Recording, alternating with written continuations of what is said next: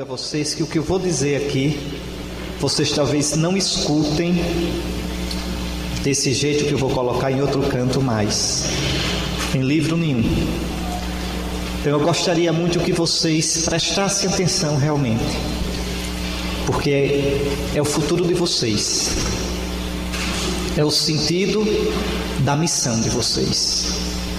Né? Uma das grandes crises de tantos padres depois do concílio é não saber mais nem o que é o padre. Sobretudo aqueles padres que foram ordenados nos anos 60 e 70, a maioria vai viver e morrer padre sem saber o que é padre. É aquela confusão na cabeça né, que se tornou, se aconteceu depois do Vaticano II. Então, eu queria fazer uma reflexão com vocês teológica, muito teológica, mas para vocês verem a beleza, o sentido, a identidade, a indispensabilidade do nosso ministério. E eu gostaria de começar lendo, porque na verdade isso que eu vou colocar para vocês foi um artigo que eu escrevi. Esse artigo está no meu site, Pensamentos sobre o Sacerdócio. Foi um artigo que eu sentei, eu gostei da leitura a segunda leitura da missa do trigésimo domingo comum do ano B. Aí eu digo, vou comentar essa leitura no site, no blog. E terminei fazendo um artigo que é uma teologia do sacerdócio. E eu vou quero ler esse artigo, eu vou ler e comentar por, com vocês quase que frase por frase. E vou começar fazendo a leitura da, do texto que me inspirou. Hebreus 5, 1 a 6.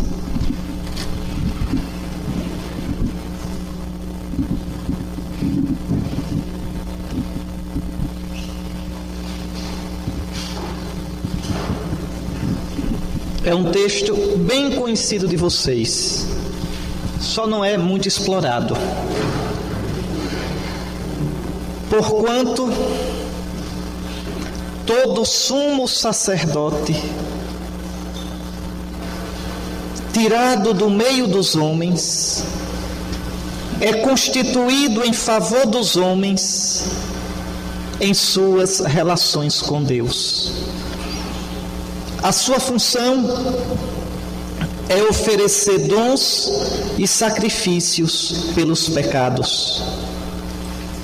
É capaz de ter compreensão por aqueles que ignoram e erram porque ele mesmo está cercado de fraqueza. Pelo que deve oferecer sacrifícios, tanto pelos pecados do povo, quanto pelos seus próprios.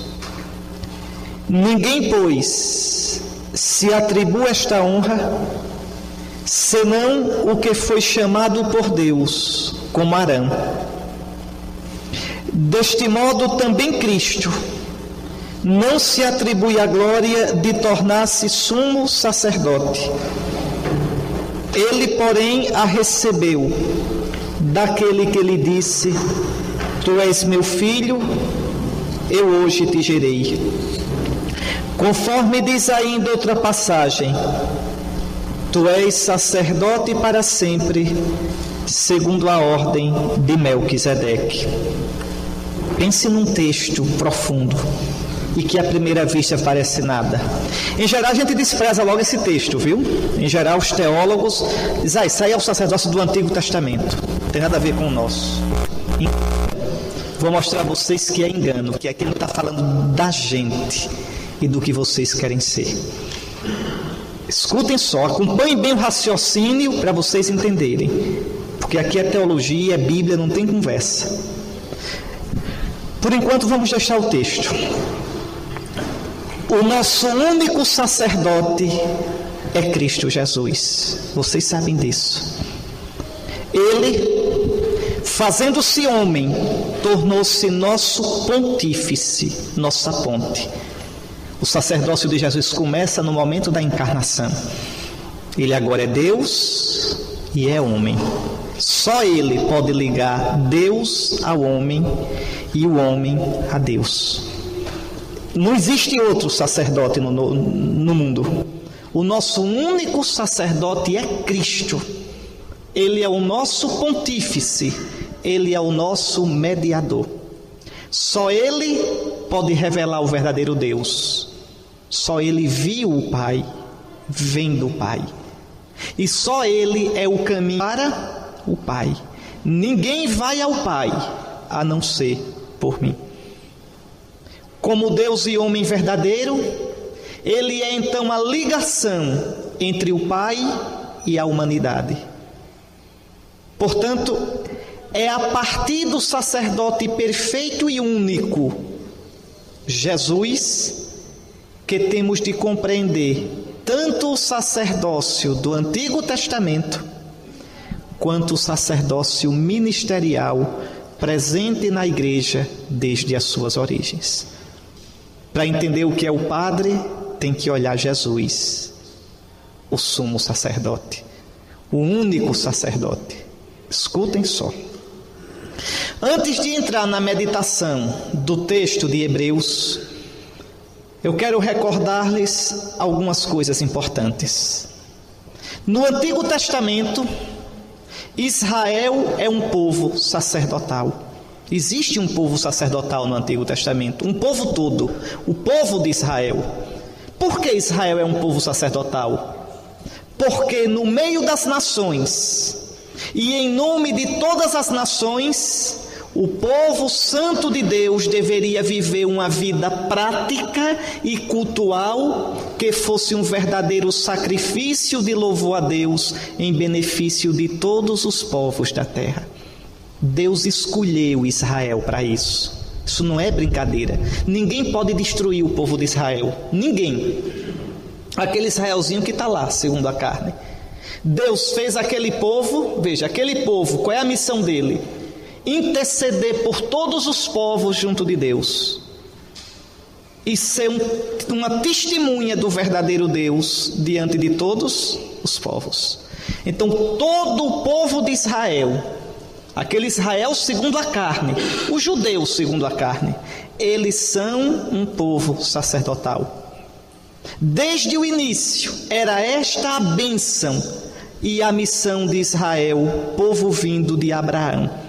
Lembre o que Deus disse a Abraão: através de ti, da tua descendência, todos os clãs da terra serão abençoados.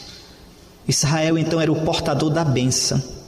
Israel trazia para todos os povos, mesmo sem os povos saberem, a bênção de Deus.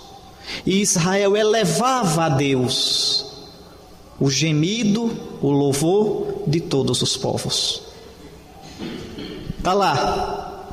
Né? Tantas vezes Deus diz a Israel: Sois uma nação santa, quer dizer, separada para mim. Sois um povo consagrado a Eu só a vós escolhi dentre todos os povos. Sois um reino de sacerdotes. Vocês vão encontrar várias vezes isso no Antigo Testamento. Então, é israelita, é circuncidado, é descendente de Abraão, é membro do povo sacerdotal. Está certo? Agora, prestem atenção: no meio deste povo sacerdotal, existe, existe uma tribo, a tribo de Levi. E dentro da tribo de Levi, um clã, uma família especialmente responsáveis pelo culto. Os sacerdotes, que são os descendentes de Arão, e os levitas, que são os descendentes de Levi, não é? Vocês sabem, uma tribo é formada por vários clãs, várias famílias. Então, os levitas e dentro dos levitas o clã de Arão. O clã de Arão, sacerdotes. Os outros levitas ajudam aos sacerdotes. Mas veja, é o povo todo que é um povo sacerdotal. Prestem atenção, vocês vão ver onde é que eu vou chegar. Pelo ministério da tribo de Levi e do clã de Arão, o povo sacerdotal, o povo de Israel, podia exercitar de fato o seu sacerdócio. O povo plantava o trigo, a cevada, criava o gado, levava as primícias para Deus, exercendo o seu sacerdócio. Mas tinha que entregar aos levitas e aos filhos de Arão para que eles oferecessem. Então, sem a tribo de Levi, sem o clã de Arão, o povo não tinha como exercer na prática o sacerdócio. Porque aquilo que era o sacerdócio da vida deles, adorar a Deus, cultuar a Deus, praticar a lei, levar as primícias, tudo isso tinha que ser passar pela mão do sacerdote e da tribo de Levi. Então observem, não é? O sacerdócio dos levitas, o sacerdócio dos descendentes de Arão, em nada se opunha ao sacerdócio do povo de Israel, do povo todo. Um estava em função do outro. Está claro até aqui? Então, Israel é um povo todo sacerdotal, mas existe uma tribo e um clã que colocam o povo todo em condição de exercer de verdade o seu sacerdócio. E outra coisa, o sacerdócio de Israel não é só no culto, é na vida, é praticando a lei, é sendo judeu piedoso. Agora eu mostro isso tudo levando para o templo as minhas primícias: um boi, um novilho, um cabrito, não é? Levando a minha oração, levando a farinha. Tudo isso é expressão da minha vida. Era assim que o judeu pensava. E eu coloco nas mãos do sacerdote. Bom, isso era o Antigo Testamento. E isso era preparação para o Novo Testamento. Essa mesmíssima estrutura é encontrada no Novo Testamento. Escutem só. Jesus é o único sacerdote. Os sacerdotes do Antigo Testamento são uma preparação para o verdadeiro sacerdote que é Jesus. Ele é o verdadeiro pontífice. Ele é a verdadeira ponte, porque ele vem de Deus e nos leva a Deus pela sua ressurreição. Então, Jesus é o verdadeiro sacerdote, o sacerdote perfeito e eterno, único. Mas, atenção, mas, dando-nos o seu Espírito Santo no batismo, na crisma, tá certo? E em cada sacramento, porque todo sacramento dá o Espírito Santo. Agora, em cada sacramento, o efeito do Espírito Santo é diferente. Mas não existe sacramento sem o Espírito Santo. E a gente recebe os sacramentos para receber o Espírito Santo, inclusive na Eucaristia. Eu? Eu comungo para receber o Espírito Santo. E não é para receber Jesus, não. É, porque ele vem cheio do Espírito Santo. Assim que eu como, mastigo aquele pão e engulo, desapareceu a presença sacramental de Cristo. Seu estômago não é sacrário, não. Tá certo? Se fosse sacrário, a gente fazia uma flexão na frente do seu estômago. Não. Tá certo?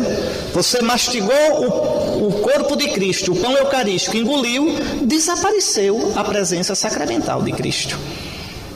Tá certo? Bebeu o precioso sangue do Senhor, desapareceu. Então, para quê? Ah, você recebeu uma dose de Cristo ressuscitado, cheio do Espírito Santo. Desaparece a presença sacramental, fica o efeito, o Espírito que vai cristificando você. O Espírito que é a vida divina, a vida eterna. Jesus disse: Quem come minha carne tem a vida eterna. Come já, não é no futuro, não. Cuidado não é no futuro. Quem come a minha carne agora tem a vida eterna. Come a vida eterna. A vida eterna é o Espírito Santo, é a vida divina. E eu o ressuscitarei no último dia. Porque comeu agora a vida eterna, não vai plantando a vida divina, não pode ficar na morte. Então todo sacramento dá o Espírito Santo. E o que é que o Espírito faz? Nos incorpora a Cristo, nos une a Cristo. Escute onde eu vou chegar. Como tendo sido batizados em Cristo, comungando o corpo e o sangue de Cristo, nós nos tornamos corpo de Cristo. nós nos tornamos uma só coisa com Ele, nós nos tornamos um povo sacerdotal. Estão vendo? Em Israel, o povo é sacerdotal porque vem de Abraão. Nós somos o povo sacerdotal porque somos uma só coisa com o sacerdote perfeito, Jesus. Ele em nós e nós nele. Nós somos membros do corpo dele. Ele é nossa cabeça. A igreja é o corpo de Cristo. Tanto que no Apocalipse está dito: Cristo fez de nós um reino de sacerdotes para Deus, seu Pai. Não está dito isso? Né? Cristo fez de nós um povo sacerdotal. Tá certo? São Paulo, na primeira carta aos Coríntios, Efésios, Colossenses, vai dizer: Nós somos membros do corpo de Cristo. Nós somos membros de Cristo, porque bebemos do único Espírito de Cristo. É pelos sacramentos. Pelos sacramentos, nós e Cristo somos uma coisa só.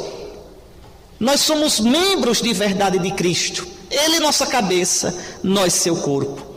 Por isso que São Paulo, no capítulo 12 da carta aos Romanos, vai dizer que nós devemos nos oferecer como hóstias vivas, santas, imaculadas. O que quer dizer hóstia? Hóstia quer dizer vítima. Hóstia é a palavra latina para vítima. Ou seja, em Jesus, me unindo ao sacrifício de Jesus, eu ofereço a minha vida com Ele por Ele, do jeito dele. Todo cristão deve cristificar sua vida, deve fazer da sua vida um sacrifício espiritual. Agora, pelo amor de Deus, cuidado com esse nome espiritual. Espiritual quer dizer espirituado, não é imaterial. Quer dizer, no Espírito, no Espírito Santo a minha dor, o meu trabalho, a minha tristeza, o meu amor, a minha família, tudo isso se torna um sacrifício no Espírito Santo, que me une a Cristo, no Espírito Santo, que é o Espírito de Cristo. Tudo vai sendo transfigurado pelo Espírito. E o Espírito me une a Jesus, o Espírito cristifica, porque é Espírito de Cristo. A função do Espírito é cristificar. A função do, do, do Espírito é. O, o Espírito é um vírus. O Espírito é um vírus. E onde esse vírus ataca, o que é que ele faz? Ele cristifica. O Espírito é um vírus que Cristo injetou na humanidade. Por isso ele se fez homem. Para receber na ressurreição a plenitude do Espírito no corpo dele, na alma humana dele e contagiar a gente. Veja qual foi o truque dele. Sendo Deus, infinito, divino, ele queria nos contagiar com a vida dele, para planificar a nossa vida. A vida dele é o Espírito Santo. A vida divina é o Espírito Santo. A vida eterna é o Espírito Santo. O que ele fez? Se tornou homem. Veja. Esvaziou-se na cruz e o Pai o ressuscitou, o enchendo com o Espírito. Agora é pronto. Quem se batiza, quem recebe no batismo o Espírito dele e nos sacramentos vai recebendo mais, vai se infectando do Espírito de Cristo. Vai se infectando do Espírito Santo. E esse Espírito é vida divina. Esse Espírito vai me dando os sentimentos de Cristo, as atitudes de Cristo, a vida de Cristo. E, e a gente, esse processo de infecção tá certo? Termina na hora da morte. Quando eu morrer, imediatamente após a morte, a minha alma, toda infectada pelo Espírito, é transfigurada em glória. E no fim dos tempos, o meu corpo que foi infectado não pode ficar na morte, será ressuscitado na plenitude de Cristo. Então, os sacramentos são o processo de infecção. Tá certo? Então veja, nós somos com Cristo uma coisa só. Nós estamos enxertados nele. Nós somos os ramos dele que é o tronco. Nós somos os membros dele, do seu corpo, do qual ele é a cabeça. Então isso todo cristão é membro da igreja que é povo sacerdotal. Todo cristão, na sua vida, na sua luta, na sua tristeza, na sua angústia, na sua vitória, ele vai cristificando isso pela docilidade ao Espírito Santo. Então vamos lá. O único sacerdote Jesus. O único sacerdote de Jesus em nada é afetado quando dizemos que todos nós participamos do único sacerdote. Do desculpe, do único sacerdócio de Cristo. Isso porque todos nós bebemos do único Espírito de Cristo. Então, o sacerdócio único e perfeito de Cristo atua no mundo através do seu povo santo, que é a igreja, povo sacerdotal. Então, a igreja todinha, nós somos um povo sacerdotal. Nossos sofrimentos, as perseguições da igreja, o pai de família que vai trabalhar logo cedo, a mãe de família que luta para criar os filhos, o jovem que procura estudar com responsabilidade o casalzinho cristão que namora segundo Cristo. Tudo isso é exercício do sacerdócio de Cristo. Esse povo santo, esse povo que ninguém pode contar. Não é o IBGE, não é o censo que sabe o número dos membros da igreja, porque só Cristo conhece quais são os dele. Tem tantos membros que são somente de carne, mas não são de verdade. Só Cristo sabe quem são os seus. Mas esses que são de Cristo, e quem são os de Cristo? Os que se deixam guiar pelo Espírito de Cristo, que são antropos pneumaticos, homem espiritual. Quer dizer, homem espirituado, homem que se guia pelo Espírito, esse é de Cristo. Não o antropos sarquicos, aquele que é guiado pela carne, Carne aqui quer dizer por mim mesmo. A vida é minha, eu faço como eu quero. Esse não é de Cristo. Mesmo que seja batizado. Mesmo que seja da igreja, mesmo que seja padre, mesmo que seja bispo, mesmo que seja papa. São Tomás dizia isso. Você pode estar na igreja de três jeitos, de três modos, não é? Você pode dizer que é cristão, católico, mas está em pecado grave, vive em pecado grave. Você é materialmente, mas não é segundo o Espírito. Você não é católico, você não é cristão. Você pode não ser batizado e, no entanto, por uma vida reta, santa, você ser aberto ao Espírito. Não é materialmente, mas é espiritualmente. Esses dois modos de ser são imperfeitos. Um nem é, o outro é imperfeito. E você pode ser, pelo seu batismo, a sua profissão de fé e a sua vida unida a Cristo, dócil ao Espírito. Esse é o verdadeiro cristão. Então não tem cristão anônimo. Não tem. Tá certo? Então vejam, nós todos somos esse povo sacerdotal. Pois bem, agora escute. Mas como no Antigo Testamento Existia o povo todo que é sacerdotal e a tribo de Levi, o clã de Arão. No Novo Testamento é a mesma coisa. A igreja, povo de Deus, povo todo sacerdotal, tem em si um ministério próprio, encarregado de tornar presente o Cristo cabeça, o Cristo sacerdote, que une a si o povo sacerdotal. Nós somos a nova tribo de Arã, a novo clã de Arã, a nova tribo de Levi. Nós somos. É pelo nosso ministério que a igreja toda pode exercer o seu sacerdócio. Prestem bem atenção a isso. Este ministério é o ministério ordenado dos bispos e dos presbíteros. Os diáconos não são sacerdotes. A ordenação diaconal não configura a pessoa a Cristo, cabeça da igreja. O diácono não é pastor da igreja. Bento XVI deixou isso bem claro agora, num acréscimo que ele mandou fazer no Código de Direito Canônico. O diácono não é leigo, o diácono, o diaconato imprime caráter, mas do ponto de vista do sacerdócio, o sacerdócio do diácono é o do povo de Deus, não o dos ministros sacerdotais. Nós, o bispo e o, sacer, o padre, pelo sacramento da ordem, são configurados a Cristo cabeça. Pelo batismo, nós todinhos somos configurados ao corpo de Cristo. Pelo sacramento da ordem, somos configurados a Cristo cabeça.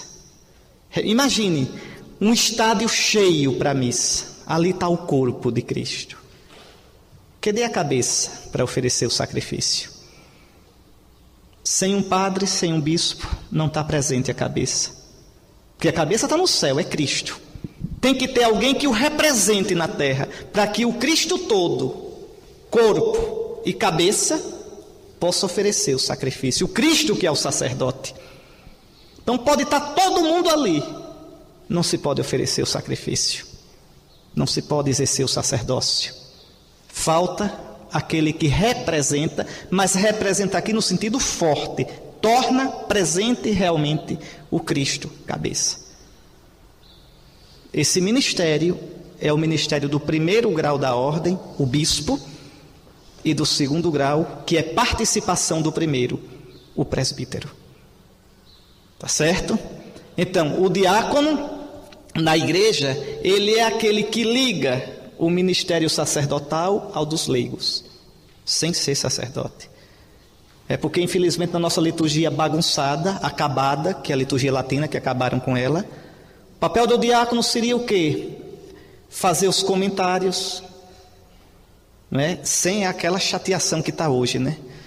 Mas podemos, podemos dizer ao povo, né? Estejamos atentos para o Evangelho. Veja, a oração dos fiéis, o diácono é que devia apresentar, né? Porque a oração dos fiéis é o quê? O leitor, o diácono apresenta a intenção e os fiéis rezam. Não é o leitor que faz a oração. Pela igreja, pelo papa, pelo bispo, veja, está apresentando as intenções. Rezemos, aí o povo reza. Senhor, escutai a nossa prece. Era o diácono para fazer isso. E o diácono é o ministério que liga o sacerdócio do povo e o sacerdócio ordenado. Ele próprio não é sacerdote nem é pastor da igreja. É por isso que na missa, quando vocês forem diáconos, aprendam, nunca o diácono pode comungar com a própria mão. Ele recebe a comunhão do celebrante. Sempre, sempre. O diácono comunga como qualquer leigo. Não precisa comungar da hóstia consagrada naquela hora Pode o bispo, o padre, pegar a hóstia normal e dar para ele. Não precisa comungar sobre as duas espécies. Está no missal, isso bem claro. O diácono comunga como qualquer leigo. Não é um ministério sacerdotal. Na hora da consagração, o diácono se ajoelha. Ele não consagra o corpo de Cristo. Só quem consagra são os dois graus sacerdotais: o bispo e os presbíteros. O diácono nunca quebra o corpo de Cristo na hora do cordeiro. Isso é um, um exercício sacerdotal.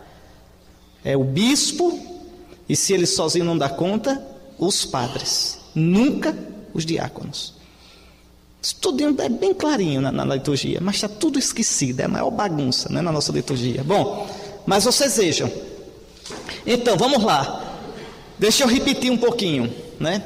Então, a igreja, que é toda ela um povo sacerdotal, e por que é povo sacerdotal? Porque está enxertada, está incorporada em Cristo, que é o único sacerdote. Tá certo? Então, essa a igreja, esse povo, como no Antigo Testamento, tem um ministério, aqueles que são configurados a Cristo, cabeça, de modo a representá-lo realmente no meio do povo santo e à frente do povo santo. É isso que vocês estão doidinhos para ser, padre. É este ministério ordenado que, fazendo às vezes de Cristo cabeça, coloca o povo sacerdotal em condições de celebrar os santos mistérios que o Senhor Jesus instituiu e mandou a igreja celebrar. Sem o padre, sem o bispo, a igreja não pode cumprir o mandato do Senhor. Na verdade, minha gente, é, é muito bonito, porque o padre existe, o bispo existe, porque sem ele, Cristo, nada podemos fazer. A igreja não pode pregar para ela mesma a palavra de Deus, a igreja não pode dar para ela mesma a vida, ela precisa receber de Cristo cabeça. É Cristo cabeça que dá vida ao corpo. Por isso precisa esse ministro que representa o Cristo cabeça que dá. Eu não posso ir no altar e pegar a Eucaristia pela minha mão, do jeito que eu quero. Eu recebo daquele que representa o Cristo cabeça, que consagrou as espécies sagradas. Veja, é a dependência total que a igreja tem de Cristo. Um leigo não pode fazer a homilia dentro da missa, na hora da missa, não pode. Ah, mas o padre está com a garganta inflamada. Ótimo, no fim da oração, após a comunhão, o leigo pode dar uma palavrinha, fazer uma reflexão. A homilia, depois do evangelho, só o bispo, o padre ou o diácono, o ministro ordenado. Porque é Cristo cabeça, edificando a sua igreja, o seu corpo. Vejam bem, a igreja não se dá a ela mesma a palavra. Sem mim, nada podeis fazer. Então veja, o nosso ministério sacerdotal coloca o, sacerdócio de vocês em condição de agir de verdade. Entenderam até aí? Vocês entenderam que em nada em nada a gente dizer que é sacerdote afeta o sacerdócio do povo de Deus.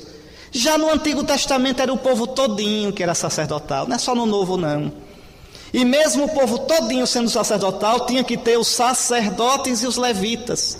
Do mesmo modo na igreja, é o povo todo que é sacerdotal, mas sem o sacerdócio que representa Cristo cabeça, o sacerdócio do povo não pode ser atuado.